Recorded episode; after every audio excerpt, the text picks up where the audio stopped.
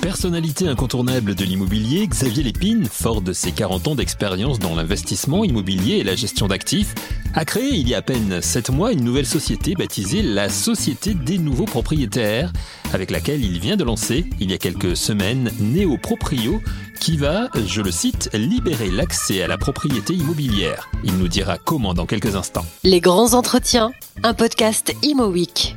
Mais tout d'abord, quelques informations concernant l'homme, Xavier Lépine, qui se qualifie lui-même d'observateur du monde, de ses mutations et de ses opportunités. Côté mutation, actuellement, on est servi. Côté opportunité, on a envie de comprendre. Bref, comment analyse-t-il le monde de l'immobilier d'aujourd'hui? Quelles sont selon lui les mutations importantes Et quelles opportunités y voit-il? S'il en voit. Les mutations, euh, c'est quelque chose, on mute en permanence je veux dire, c'est l'entropie d'un système, euh, que ce soit un système économique ou un système vivant, c'est qu'il y a une naissance, une croissance et, une mort.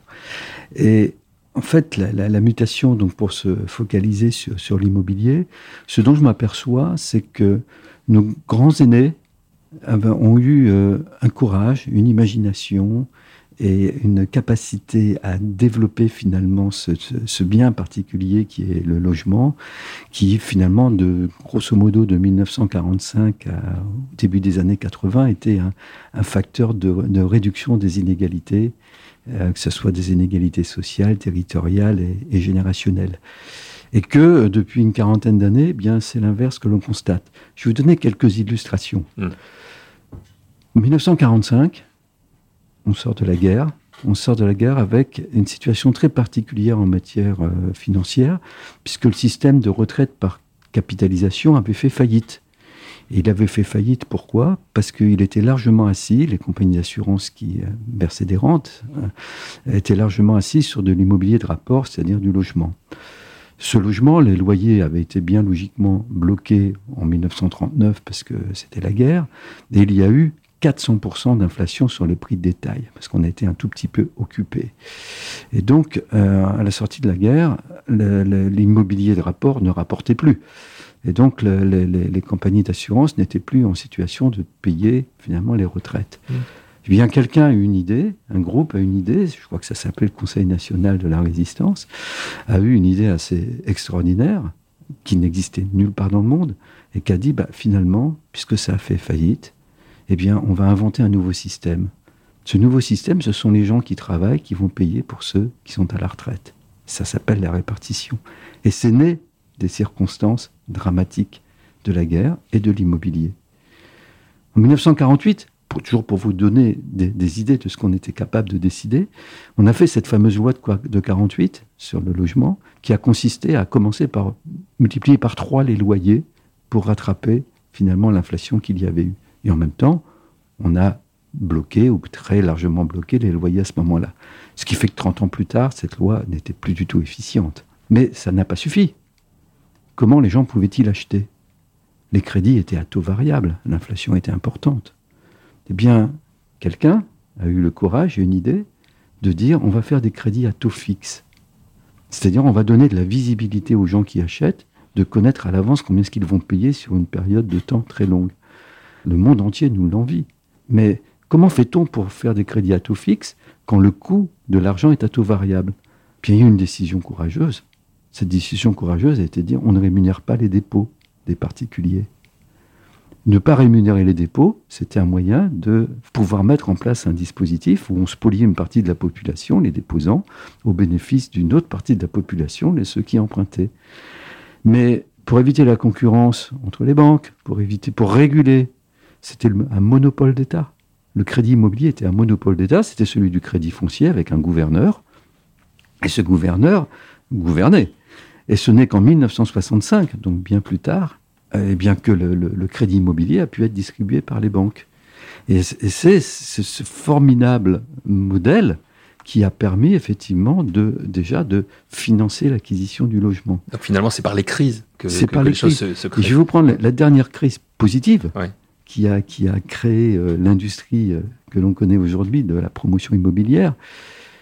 On est en 1967.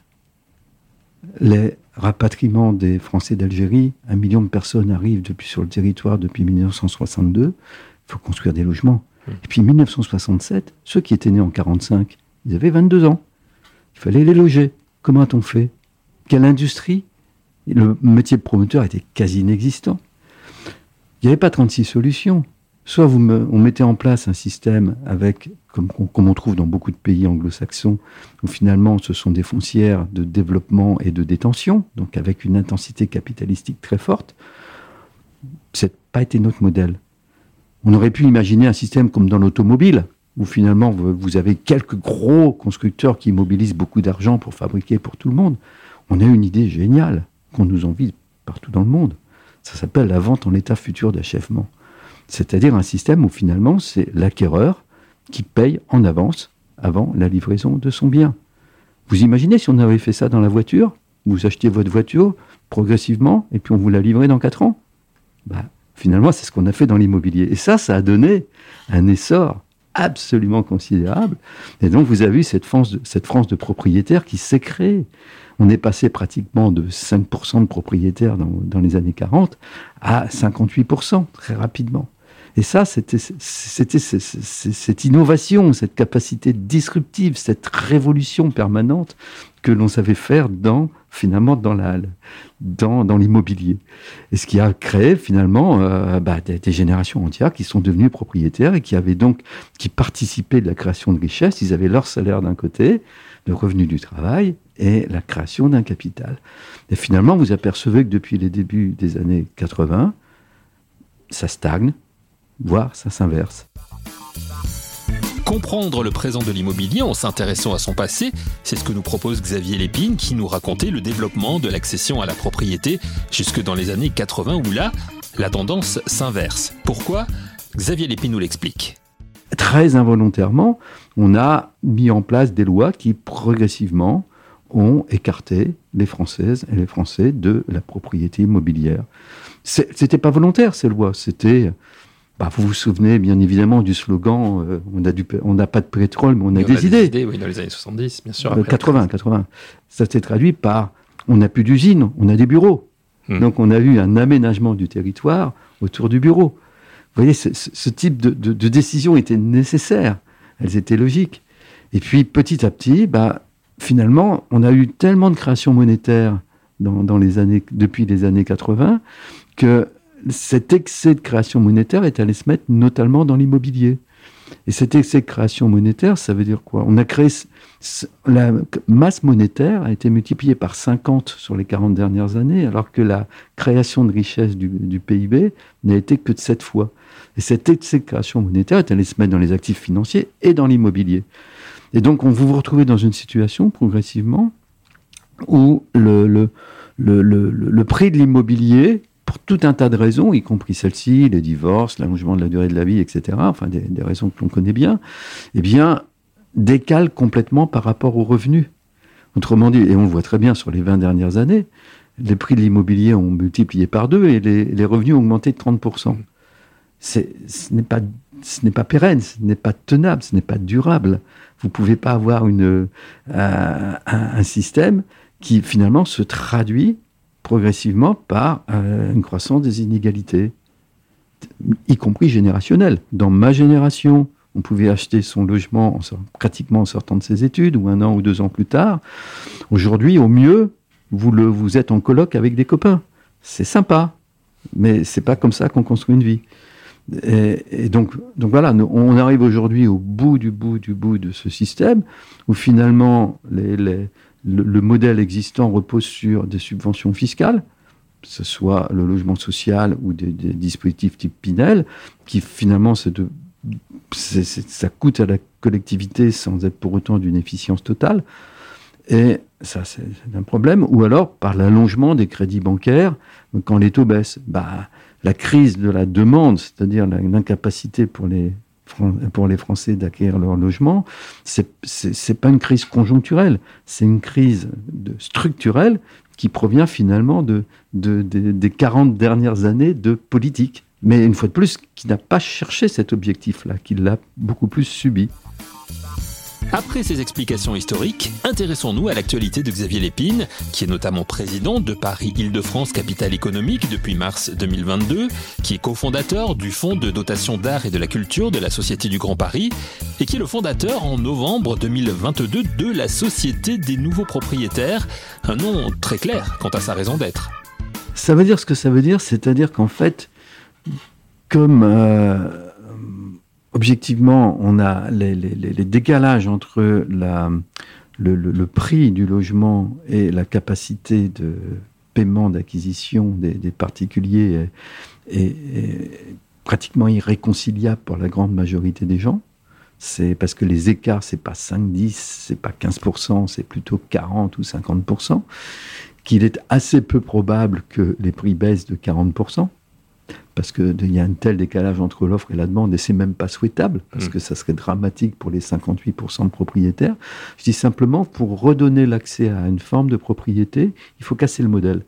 Et casser le modèle, ça veut dire créer une nouvelle race de propriétaires, que j'appelle les néo-propriétaires, et ce sont des gens qui vont payer, qui vont acquérir, pas comme avant, mais qui vont finalement acquérir une propriété totale, mais temporaire.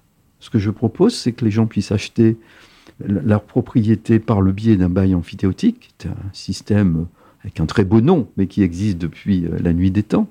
Je crois que ça existait même avant le Code de Napoléon, et qui permet finalement d'acquérir dans l'espèce pour une durée de 25 ans. Mais si vous n'avez que 25 ans de propriété, le prix que vous allez payer tous les mois en remboursant votre crédit et une forme de redevance va être comparable à un loyer.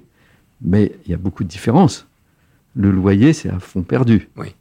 Là, vous êtes propriétaire et moi, je m'engage soit à revendre à la personne le, dans 10 ans, si sa situation financière lui permet, le solde du temps dont il n'est pas propriétaire au prix de marché de dans 10 ans. Donc, il peut faire une acquisition progressive.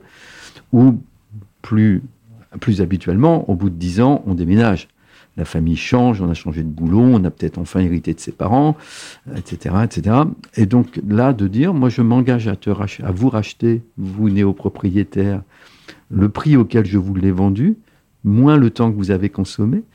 Mais comme vous avez acheté avec un crédit bancaire, vous avez déjà remboursé une bonne partie de votre crédit au, bout de 10 ans. Vous avez remboursé 40%. Et donc la différence entre le prix auquel je vous rachète contractuellement et le prix auquel vous remboursez la banque, eh bien, vous allez récupérer en moyenne 30% de tout ce que vous avez payé pendant la période. Donc, au lieu d'avoir un loyer à fond perdu, vous vous en récupérez 30% à la sortie, ce qui vous permet, dans un deuxième temps, vous voyez cette notion de propriété progressive, d'acquérir comme le faisaient vos aînés. Alors c'est un, changement assez révolutionnaire quand même. C'est néo-proprio, c'est ça en fait. Ouais. Néo-proprio, c'est ça. Oui, c'est révolutionnaire. Je l'avais testé quand je dirigeais la française euh, en 2018. Ça avait très très bien marché. Les gens ont rapidement compris. Alors, qui sont les gens? Bah, Les jeunes couples hmm. avec enfants, les familles monoparentales qui sont dans l'incapacité, euh, mais qui ont les moyens de payer un loyer. Et puis évidemment, euh, non pas les monoparentaux, mais euh, les familles recomposées, ceux que j'appelle le triomphe de l'optimisme sur l'expérience, qui se retrouvent très souvent avec beaucoup d'enfants et qui n'arrivent pas à, qui n'ont pas les pièces, qui ont besoin de pièces supplémentaires. Donc ce dispositif leur permet de vivre là ils le souhaitent, pour un prix qui devient complètement compatible avec leurs revenus et, et sur lequel ils vont pouvoir épargner une partie. Et en fait, parce que j'ai introduit cette notion de tiers, qui est un investisseur, et qui lui investit, la, co-investit d'une certaine manière à côté du particulier, et lui va, gagne, va avoir un rendement qui va être beaucoup plus important qu'un rendement locatif classique, mais en même temps, il aura permis à l'autre de réaliser son rêve et de recréer cette dynamique. Vous savez, on dit tout le temps, les Français sont la pierre, la pierre, la pierre, les mmh. Français, comme si ce n'était pas le cas des autres.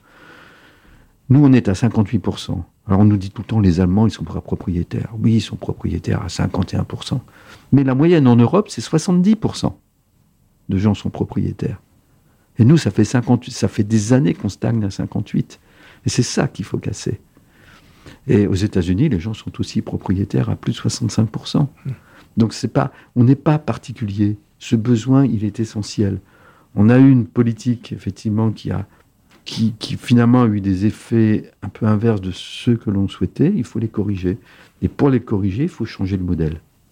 Comme on a changé le modèle dans les années 40, 50, 60. Pour changer un modèle, il faut une volonté, comme celle de Xavier Lépine avec son produit Néoproprio, mais il faut que cela suive derrière. Côté banque, on l'a vu, ce n'est pas forcément un sujet, mais côté notaire, est-ce un véritable changement? Non, parce que c'est un acte notarié comme un autre. Il faut juste expliquer au client, parce que le juste est un peu faible comme mot, mm. parce qu'il faut, faut, bien expliquer les avantages et les inconvénients du dispositif, mais c'est un acte notarié euh, je dirais, qui, qui n'est pas classique aujourd'hui, mais qui est tout à fait euh, connu. Hmm.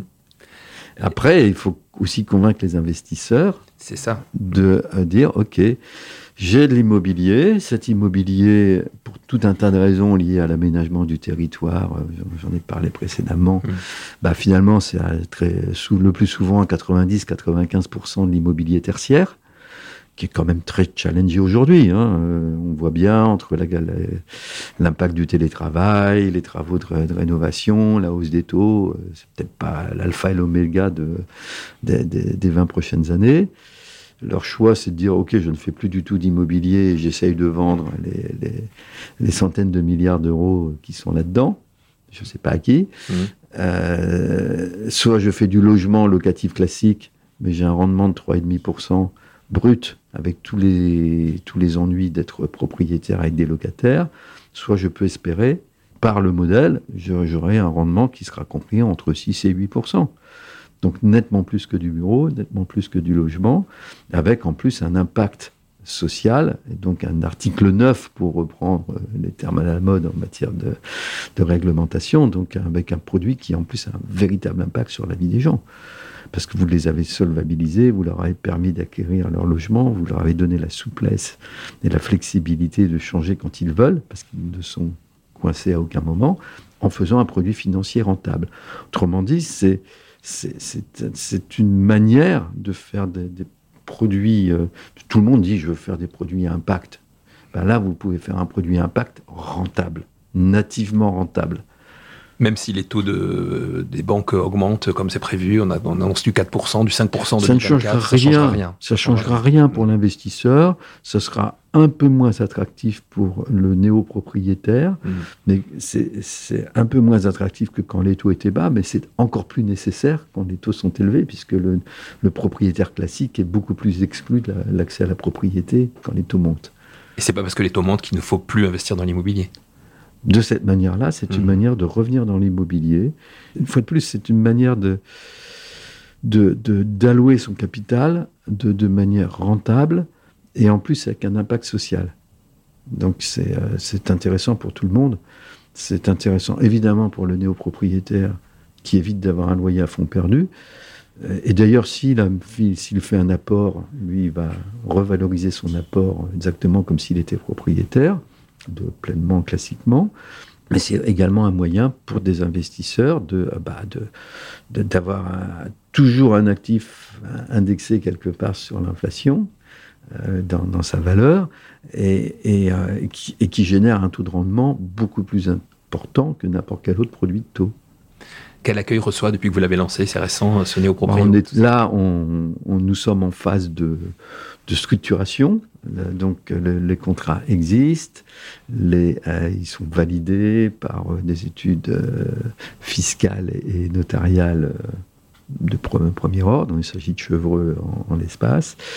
Donc, du côté des promoteurs, bien évidemment, vous pouvez imaginer qu'ils sont plus que réceptifs à cette manière de, commercialiser les biens. Et maintenant, on continue et on déroule le plan. Donc, j'espère qu'on sera très opérationnel à l'automne. Voilà. Mais dans un deuxième temps, euh, ça, c'est le premier temps, c'était avec les promoteurs. Et dans un deuxième temps, mais ça prendra probablement quelques années, l'idée est clairement de, de généraliser ce dispositif, y compris sur de l'ancien. Vous voulez vendre votre appartement, vous voulez acheter, plus exactement, vous voulez acheter l'appartement d'en face, hmm. vous n'avez pas les moyens, vous avez un autre moyen de financer l'acquisition de votre logement. Et ça, vous pourrez le faire avec Neoproprio, le nouveau produit proposé par la Société des nouveaux propriétaires, la toute jeune société fondée par Xavier Lépine, que l'on remercie chaleureusement. Merci à vous d'avoir écouté cette émission. Prochain rendez-vous dans une semaine pour... Les grands entretiens, un podcast Imo.